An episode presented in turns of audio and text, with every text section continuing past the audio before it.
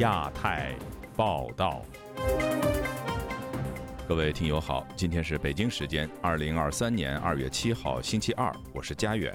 这次亚太报道的主要内容包括：中国对美击落监测气球表示强烈不满；军民两用科技再成热点；美中紧张关系升级，美国公众如何看待气球事件？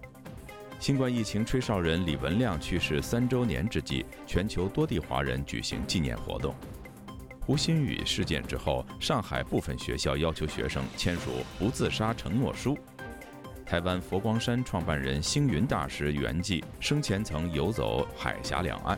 接下来就请听这次节目的详细内容。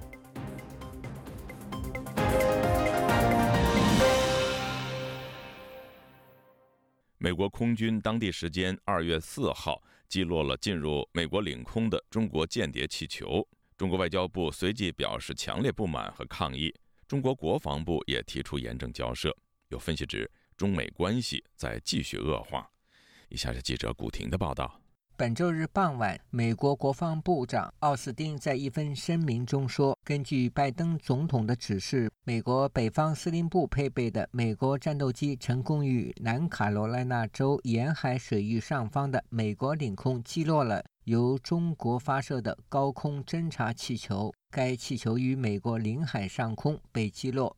中华人民共和国正在利用该气球来试图侦察美国大陆的战略位点。”综合媒体报道，美国空军 F-22 战机发射了一枚响尾蛇空对空导弹，顷刻间气球在空中解体。中国外交部就美国击落中国间谍气球，辩称是民用飞艇，在声明中表示，中方对美方使用武力袭击民用无人飞艇表示强烈不满和抗议。中方经核查后，已多次告知美方。该飞艇属于民用性质，因不可抗力进入美国，完全是意外的情况。其后，中国国防部新闻发言人谭克飞指责美方动用武力袭击中国民用无人飞艇，中方表示严正抗议，保留使用必要手段处置类似情况的权利。中国科技业内人士赵仁义本周一接受本台采访时说：“中国的民用产品首先要服务于国家，许多科技产品都可用于军事。民用并不等于它它是民间的，即便现在它搭载的是气象监测的设备，但是它随时可以把它更换成军事侦察设备吧？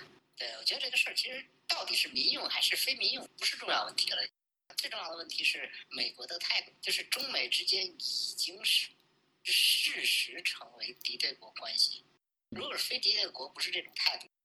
周一上午，中国外交部副部长谢峰再度向美国驻华使馆负责人提出严正交涉。谢峰说：“中国民用无人飞艇误入美领空，完全是由不可抗力导致的意外偶发事件。”并批评美国损害巴厘岛会晤以来双方稳定中美关系的努力和进程，同时敦促美方不得采取进一步行动，不得升级扩大紧张局势。北京政治独立评论人士吴强认为，气球事件已对中美关系造成了严重后果。他对本台说：“就意味着中美关系现在陷入了一个。”危机当中，这个危机是从中美贸易战以来到拜登政府上任之后，及中共二十大之后一连串事件之后，最新的事件所表明的中美关系的恶化，现在已经到了一种危机化的程度。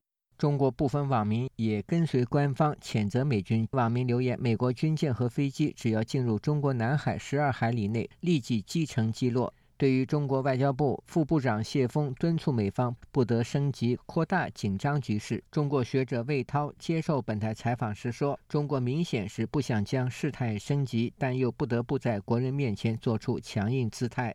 北京要急于找一个突破口，就是内外交困的突破口。它的内忧比外困要大得多，他故意制造一种外困比内忧大的假象，啊，动不动要解放弯弯的时间要提前等等。”东部战区在春节期间不休息，为祖国看好东大门，很可笑的事情。自由亚洲电台记者古婷报道：被美国击落的中国高空监测气球，其性质究竟是民用还是军用的问题，目前引发海内外舆论热议。以下是本台记者黄春梅发自台北的报道。中国外交部在间谍气球事件发生的第一时间宣称，这一枚气球用于气象科研，受西南带影响，且自身控制能力有限。该飞艇严重偏离预定的航线。台湾的国防安全研究院副研究员舒孝煌接受本台访问时推断，它是一个做军事用途的科学研究。舒孝煌进一步解释。中国近期非常关注平流层在大气层边缘空间的发展，认为此区域包括空气密度、气流航线等，可以作为未来发展临近空间载具军事用途使用的测试。或这种高空气球、太阳能无人机，就是它可以长持续飞行很长时间，然后几乎不用落地。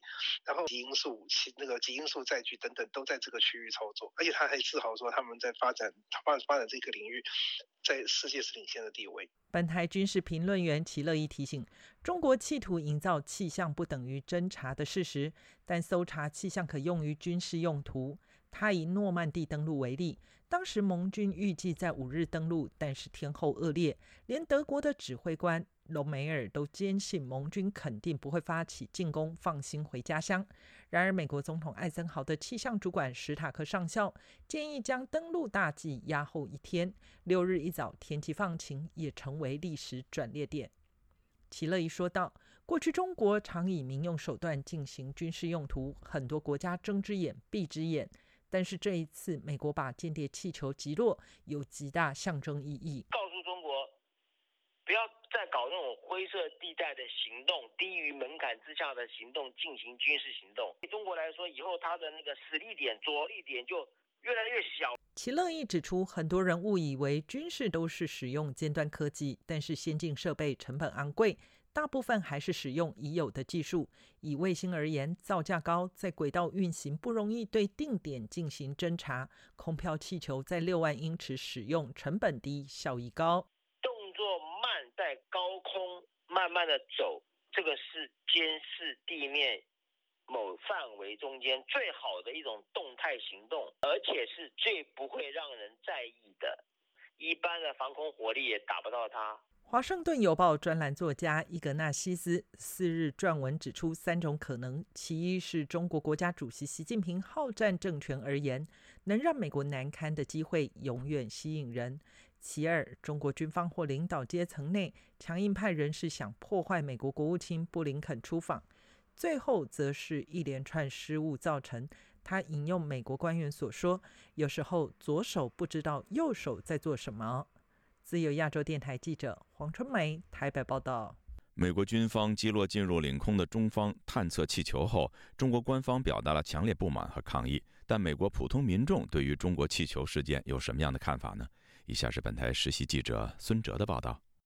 一位来自俄亥俄的大学生说：“ It's a little uncomfortable. Um, Anytime something like that happens, next time, you know, a world power that's kind of equal to us, like China, um, that being in our country, you know, traveling basically coast to coast and gathering intelligence. Uh, 这个气球对我是有点不舒服的，尤其是对于一个有着同等军事实力的大国，气球穿越东西海岸收集信息，这其中一点就是你并不知道他们在找什么，或者能找到什么，和最后。找到了什么，这都让我有些害怕。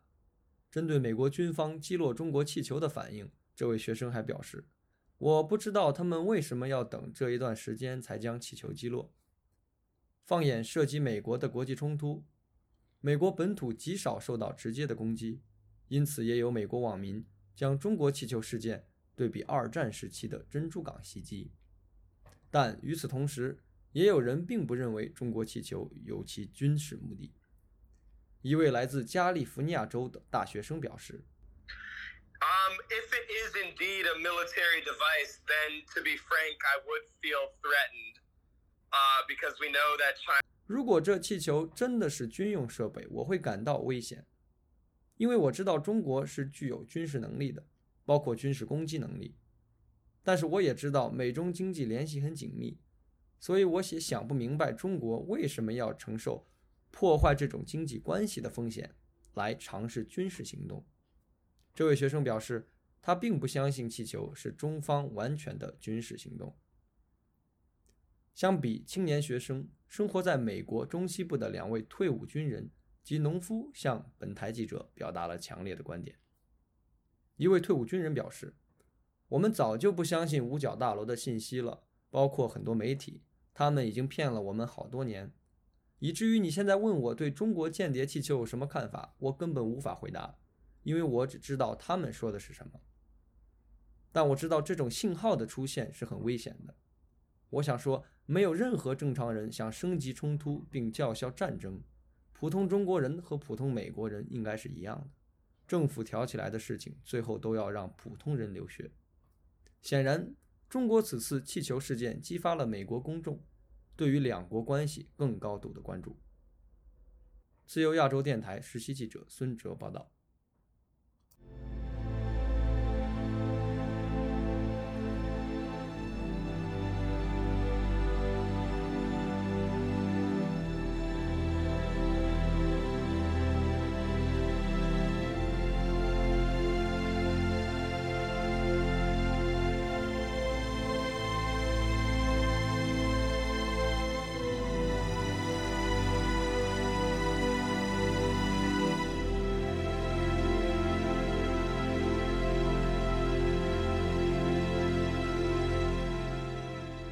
在被世人称为“新冠疫情吹哨人”的中国医生李文亮去世三周年之际，世界很多城市举行了全球联合行动悼念集会，悼念包括李文亮在内的新冠疫情死者，并表达声援中国国内抗争者的政治诉求。请听记者孙成的报道。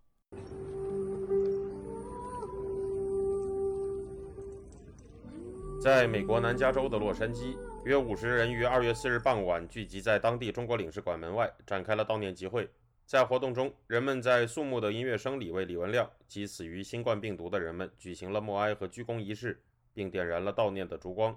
来自上海的留学生张俊杰在本次活动中进行了演说，对李文亮作出评价，表示：“我想，为什么我们要纪念李文亮医生呢？他在道德良知和政治选择当中呢，我觉得他选择了道德良知。”我们没打人，我们现在杀住，杀住，放手！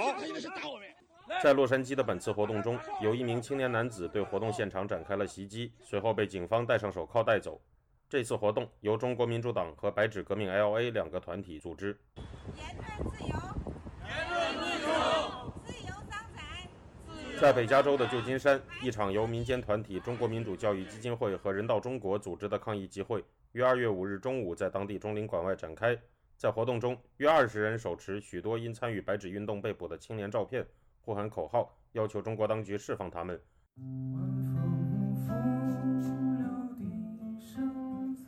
在英国首都伦敦，新成立的非营利组织“中国反贼”于二月五日晚上，在一处室内活动场地展开了纪念李文亮逝世三周年的活动。活动主办者之一在英华人威廉接受了本台采访，谈到了中国当局对李文亮和白纸运动参与者的迫害间的关系，说道：“我觉得关系就是在于中国，他一直对于言论自由、对于民主的追求的打压。李文亮代表的是在背后对于言论自由的打压，对于真相的追求的打压。这一次的白纸革命代表的都对民主的追求嘛，都是同样的一种压迫、剥削和迫害。非常感谢今天各位冒着寒风来参与我们的活动。”在纽约曼哈顿的中央公园，约百人在二月五日下午聚集在公园西北角纪念李文亮的长椅一带，展开了悼念活动。本次活动有很多自发赶来的中国留学生参加，人道中国、中国民主党、上海民族党等多个团体的成员也到场参与。负责本次活动媒体联络的留学生肖恩辰在接受本台采访时表示，有人曾表示李文亮并不是英雄，因为在疫情爆发时。李文亮只通知了与他最亲近的人。肖恩晨对这个观点的回答是：I like how Hannah Arden put it, like how she described this sort of behavior. 我喜欢汉娜·阿伦特的说法，喜欢他对于这种行为的描述。我所知道的唯一的爱是对人的爱，而不是对任何集体的爱。我想这就是为什么李文亮博士是值得尊敬的，这也是为什么我们把他当作反对压迫的象征，因为他表明在中国，即使是对你的邻居和朋友的爱也是被禁止的。除上述城市之外，在李文亮逝世之际。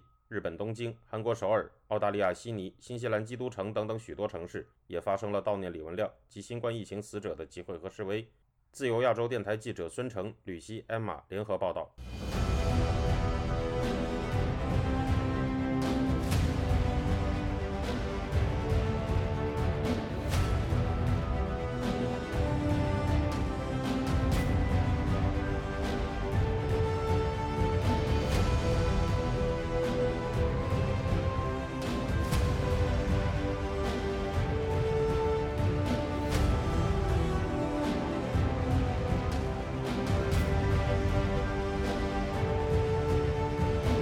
吴新宇事件后，有网民披露，上海浦东新区有部分学校要求学生签署不自杀承诺书，并开通心理疏导专线，希望全国校园普及心理疏导专线和心理课程。但有教师认为，校方要学生签署不自杀承诺书等，将给学生心理造成伤害。目前，民间的各种所谓承诺书五花八门。详情，请听记者古婷的报道。最近吴新宇事件引发社会广泛关注，其中关于公信力和青少年心理问题都有不少讨论。官方一直以来针对这两个看起来毫不相干的问题，采取的应对措施却非常相近。据中国数字时代网站消息，学校害怕不幸的学生发生在学校，给学校添麻烦。最近甚至有学校为了想办法免责，让学生签署不自杀承诺书。本周日，在社交平台微博和抖音相继有网民上传上海市浦东新区某学校要求学生签署的不自杀承诺书，写道：“我现在处于危急状态，已于某月某日到学校心理中心心理老师寻求帮助。”还称我愿意为自己的行为负责，并同意不会做任何伤害自己或他人的行为。我愿意为自己的行为负责，并在遇到无法解决问题时，即时联系浦东新区心理咨询热线。郑州前教师贾玲敏对本台表示，学校要求学生签署不自杀承诺书是推卸校方责任的行为，也对学生造成心理创伤。他周一对本台说。因为本来这些孩子呢，在学校上课的时候，“自杀”这个词对他们来说就不经常接触，或者是比较陌生的。如果呢，你还要学生签一个承诺书的话，就等于说孩子每天就生活在自杀的这种恐惧之中。网络流传的另一份不自杀承诺书写道：“我自愿签署不自杀承诺书。在签字之前，我已明白此不自杀承诺的目的和作用，清楚地理解承诺的每一条内容。紧急情况时，我会打电话给家人、朋友或师长，以寻求帮助，渡过难关。”对此，曾经是班主任的贾玲敏说：“孩子的心智不成熟，自杀承诺会让学生误以为老师如此重视学生自杀。”是否学校经常发生自杀事件？是不是学校啊，或者周边的同学呀，随时都有可能自杀？让这些孩子呢，会产生一种社交恐惧症。别的学生有错误了，也不敢提出批评，这样呢，就是更容易造成孩子的这种社交不自信，以及这种心理恐惧。贾玲敏说：“当发现学生出现心理问题时，校方应做的是耐心疏导学生，而不是要求学生签署不自杀承诺书。”近年来，动辄要当事人签署承诺书已经渗透到中国各个领域。网络所见，有微信网民承诺书承诺微信个人账号使用规范，不实施任何违反法律法规、平台规则的行为；还有放弃交纳社保承诺书、不参与非法聚会、游行等活动的承诺书、促防安全承诺书、廉洁自律承诺书以及诚信考试承诺书等。自由亚洲电台记者古婷报道。中国官方《半月谈》杂志近日发表“社区食堂持续营运有困扰”的文章，引发舆论热议。中共领导人习近平在二十大获得连任后，社区食堂在各地纷纷上马，成为重回计划经济的迹象之一。那么，社区食堂面临烂尾的原因何在呢？以下是本台记者凯迪的报道。中国住房城乡建设部、民政部二零二二年十月曾联合发布通知。要求在未来两年在全国开展完整社区建设试点工作，并要求配建食堂。半月谈的文章披露，该刊记者针对一些已开始营运的社区食堂进行实地探访。虽然这些食堂被指平价且卫生，获得了部分居民青睐，但记者也发现运营中存在一些困扰。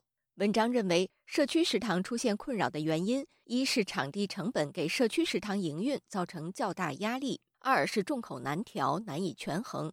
如果想多些口味，就要多聘请厨师，但客源却不一定成比例增长，成本难以收回。三是部分居民担心食品安全。旅美经济学者秦伟平告诉本台，他在中国的家人所居住的小区就有这种社区食堂。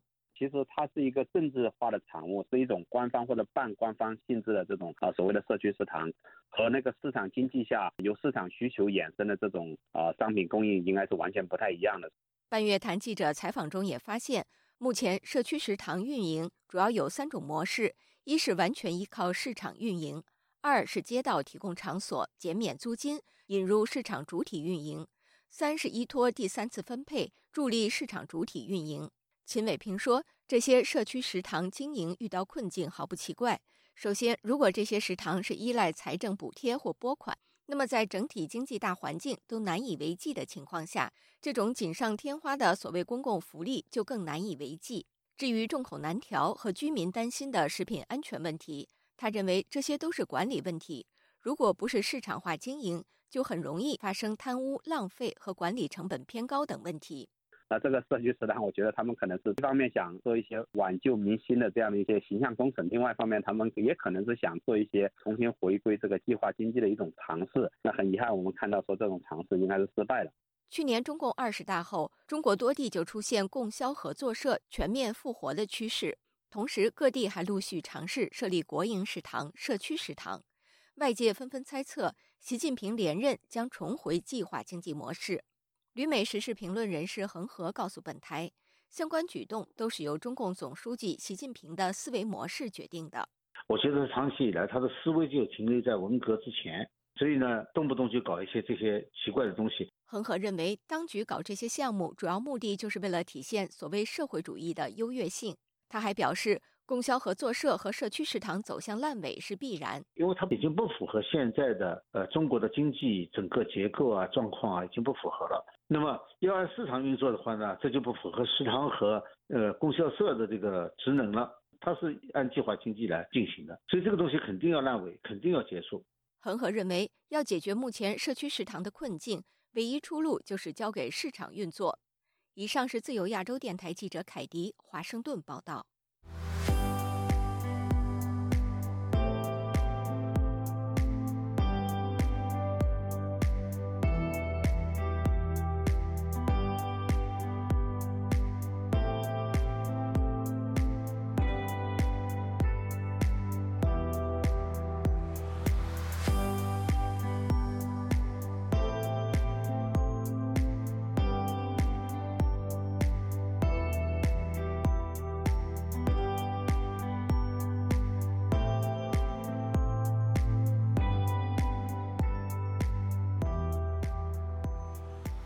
台湾佛光山创办人星云大师于周日圆寂，享年九十七岁。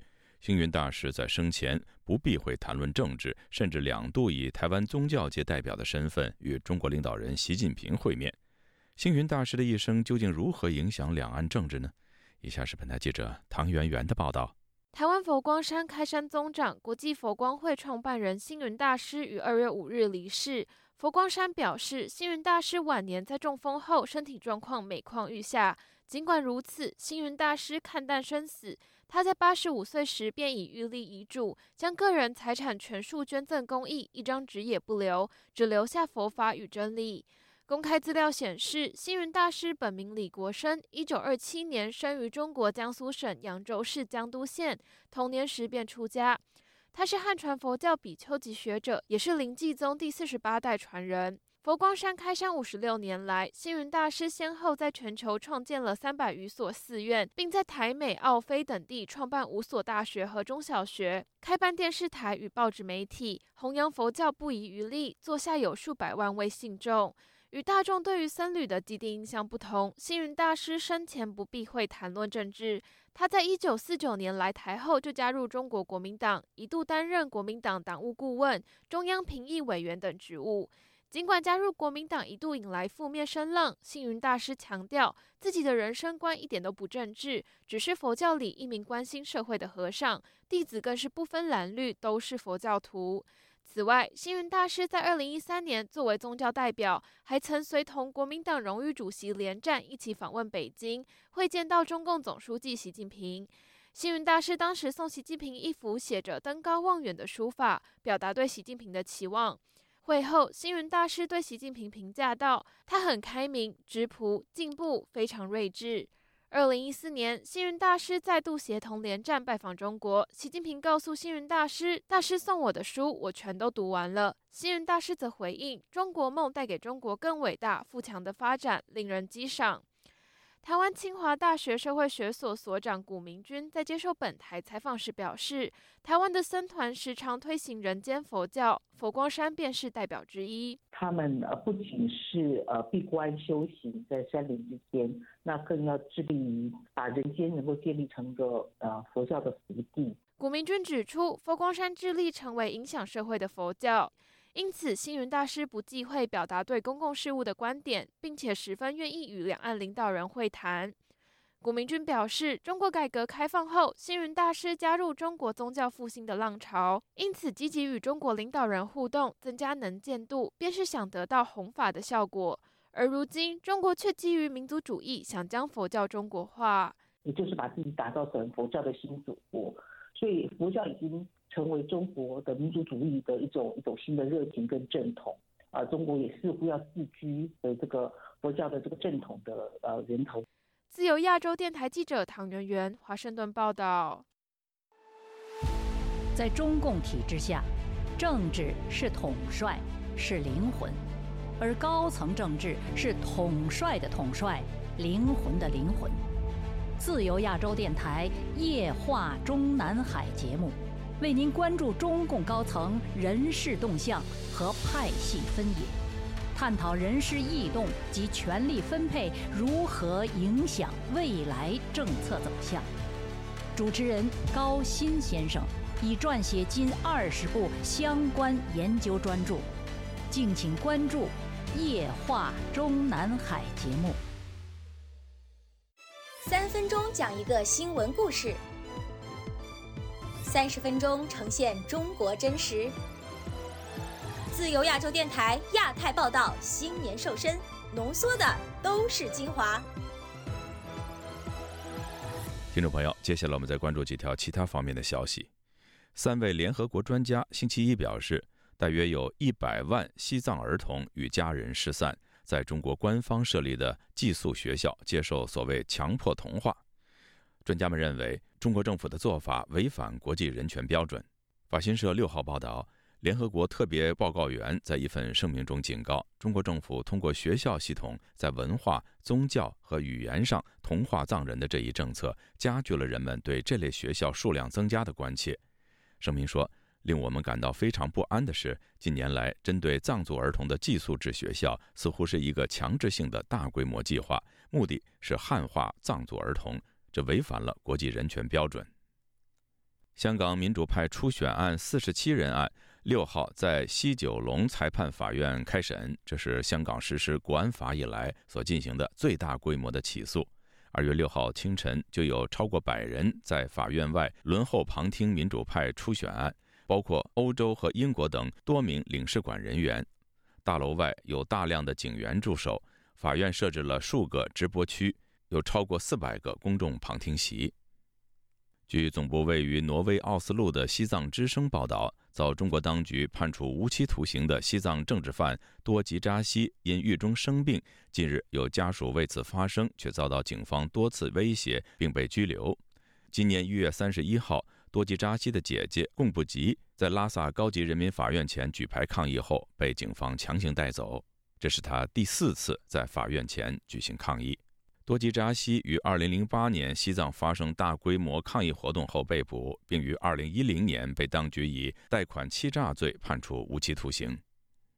瑞士联邦国会有台小组访问团2月5号抵达台湾访问，访问行程将至2月10号，为期六天。各位听众，这次的亚太报道播送完了，谢谢收听，再会。